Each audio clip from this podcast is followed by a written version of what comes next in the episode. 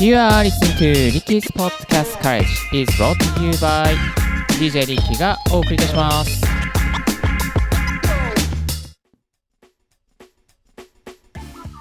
Good morning! ポッドキャスト大学の DJ リッキーです。この番組は、ポッドキャストのことを勉強できるポッドキャスト番組をお届けしております。ポッドキャスターに関係する最新のテック情報や、機材レビュー、海外情報、ライフハック情報を Apple Podcast をキーステーションにマルチ配信でお届けしております。今日お届けするトピックはこちら。2024年、マイクを新調しました。マイクを買った時にやっている3つのチェックポイント。昨年2023年もですね、2023年の1回目から新しいマイクでお届けしたんですけれども、えー今年もですね、ちょっと今年は2回目ですが、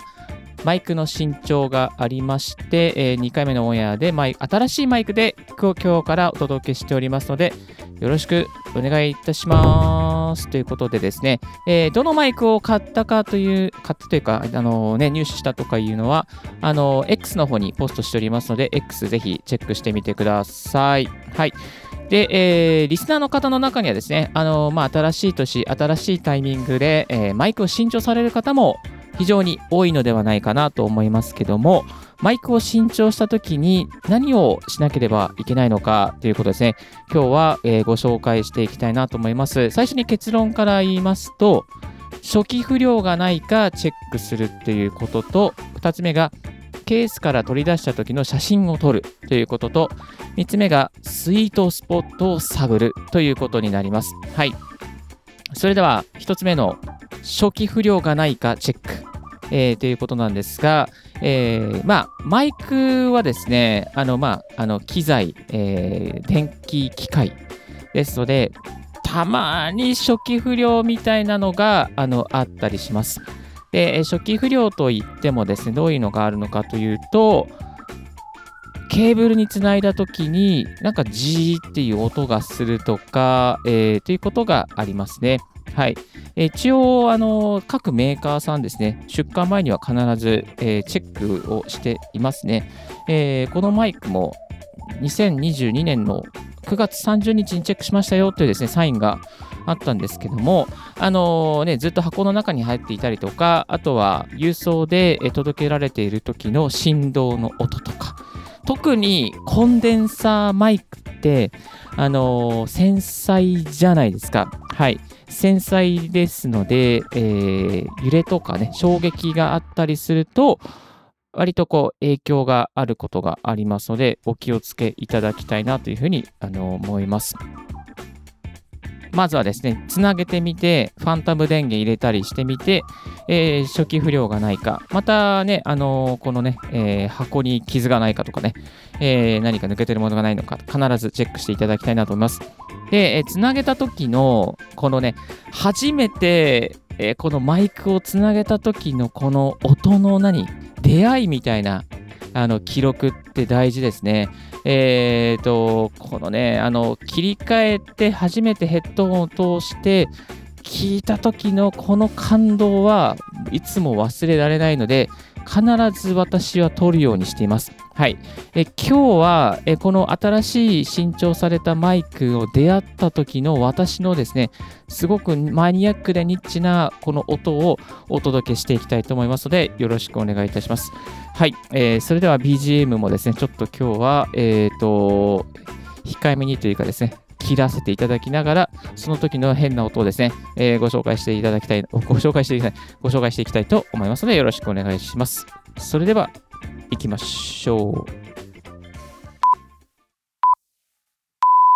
よろしくお願いします。音がどんな感じで変わるのか、皆さんに体感していただきますので、お楽しみに。ということで、次の瞬間にマイクが切り替わります。ただいま、コンデンサーマイクに切り替わりました。今はですね、ニュートラルな、音色で収録しております。えープリセットのですね、ニュートラルというところがあるので、そこで、えー合わせて収録をしておりますが、音質いかがでしょうか？音質いかがでしょうか？続きまして、プリセットのポッドキャストスタジオに切り替わっていきます。えー、ただいま、ポッドキャストスタジオに切り替わりました。こうするとですね、ちょっと音がこもったような感じですね、なってくるかなと思います。続きまして、ブロードキャストというプリセットがあるので、それにしていきましょう。はい、えー、という感じで今お届けさせていただきましたけれども、このね、やっぱね、初めての初音ってね、すごくもやもやっていうか、もうワクワクしちゃいました。はい、えー、元旦からですね、元旦じゃないや、あの、1月の初旬ぐらいからもう、ああ、この、どんな音になるんだろうってね、悩みに悩んでですね、えー、そしてですね、いただきまして、えー、やっぱいい感じでした。えっ、ー、と、なんかね、あの、この、初めて子供が生まれて、鳴き声を収録した時のようなですね、そんななんかこう、高揚感に包まれましたけども、え、ー、とですね、初期不良がないかということと、また初めての音をこうやって音をチェックあの収録しておくとですね、その時の感動が今も蘇るという感じがします。はい。さあ、えー、これはちょっとマニアックすぎましたけれども、えー、2つ目としましては、ケースから取り出した時の写真を撮る。ケースから取り出した時の写真を撮る。えっと、これなぜやってるかというとですね、あのケースから取った時の写真がブログに使えますね。ブログとか X の投稿に使えたりします。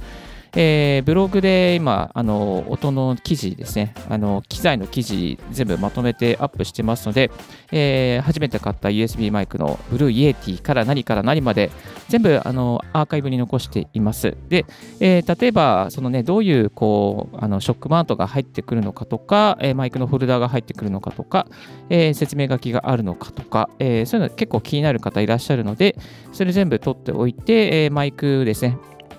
マイクの横から撮った写真とか、えー、縦から撮った写真とか、えー、斜め下から撮った写真とかですね、そういうのをかっこよく撮ってですね、えー、そしてあのブログ、リッキーブログの方にアップしております。リンク貼っておりますので、気になる方はチェックしてみてください。そして最後3つ目がスイートスポットを探るということでした。えー、このスイートスポット、甘いスポットがね、マイクにはあるんですよ。えー、マイクには指向性というのがありまして、このマイクはどの辺を狙って撮りますよとかね、えー、例えば撮る幅が狭いですよとか、360度撮れますよとか、マイクの前と後ろだけですよとかね、いろんなパターンがあるんですよね。で、えー、そのパターンの中で、えどのぐらいの幅で拾ってくれるのかって違いますし、あとは、あの、マイクと口の距離、えー、このマイクはこのぐらいの距離が一番いいなっていうね、そういうね、こう、スポットがね、一つ一つマイク違うんですよね。うん。あとは、マイクの機能によってですね、ハイパスフィルターがついてますっていう機能もあります。はい。このマイクも実はついてますので、また詳しく、えー、次の回でレビューをしていきたいと思いますけども、えーと、今使ってるマイクは単一指向性カーディオイドですね。えー、なので、えー、だいたいあのマイクの正面に向かってですね、今話してるんですけども、まあ、これがどのぐらい横になると、斜め横になると入らなくなるのかとか、えー、今テストでだいたい斜め90度ぐらいかですけども、まあ、斜め45度ぐらい、まあ、正面ぐらい、えー、どのぐらいでいけるのかっていうのをですね、しっかりチェックしなりしながら、えー、また、このマイクと口の距離近すぎちゃうと、これすごい近すぎますね。これだとちょっと割れちゃうし、えー、離れすぎても、まあ、あのいけないし、まあ、まあ、大体このぐらいかなっていうところですね、いつも狙っていきますが、えー、マイクによってね、やっぱね、あの離れてもまあまあ、あの音質が下がらないっていう場合もあります。えー、JB で使ってるオーストリアン、じゃあ、A、アーティストエリートですね。えっ、ー、と、オーディオテクニカの A4100 は、あの、ちょっと離れても音質があまりね、えー、あまりこう損なわれないという感じがありましたけども、まあ、マイクによっていろいろね、特性が違いますね。ブルーイエティも違いますし、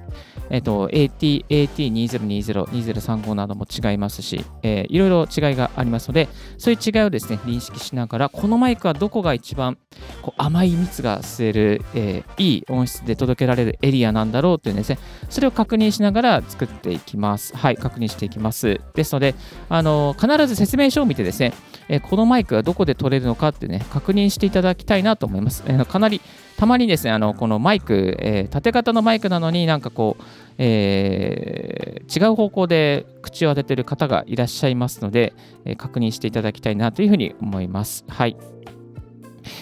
それでですね、まあ、あの理想の音に近づけるためには、私はいろいろ調整するので、今このロードキャスタープロ2使いながら調整してますが、あのー、ね、低音感、低音上げたりとか、ハイパス切ったりとか、難しいですよね。自分の理想の音に近づけるには難しいんですけど、だいたい1週間ぐらいかけて熟成させていきます。あのー、またこの今撮ってるのも、よ昨日の夜ちょっといろいろこのこんな感じかな、あんな感じかなってやって、このマイクだったらこんな感じかなってやっていろいろやってるんですが、あのー、ね、えー、だいたい 1K から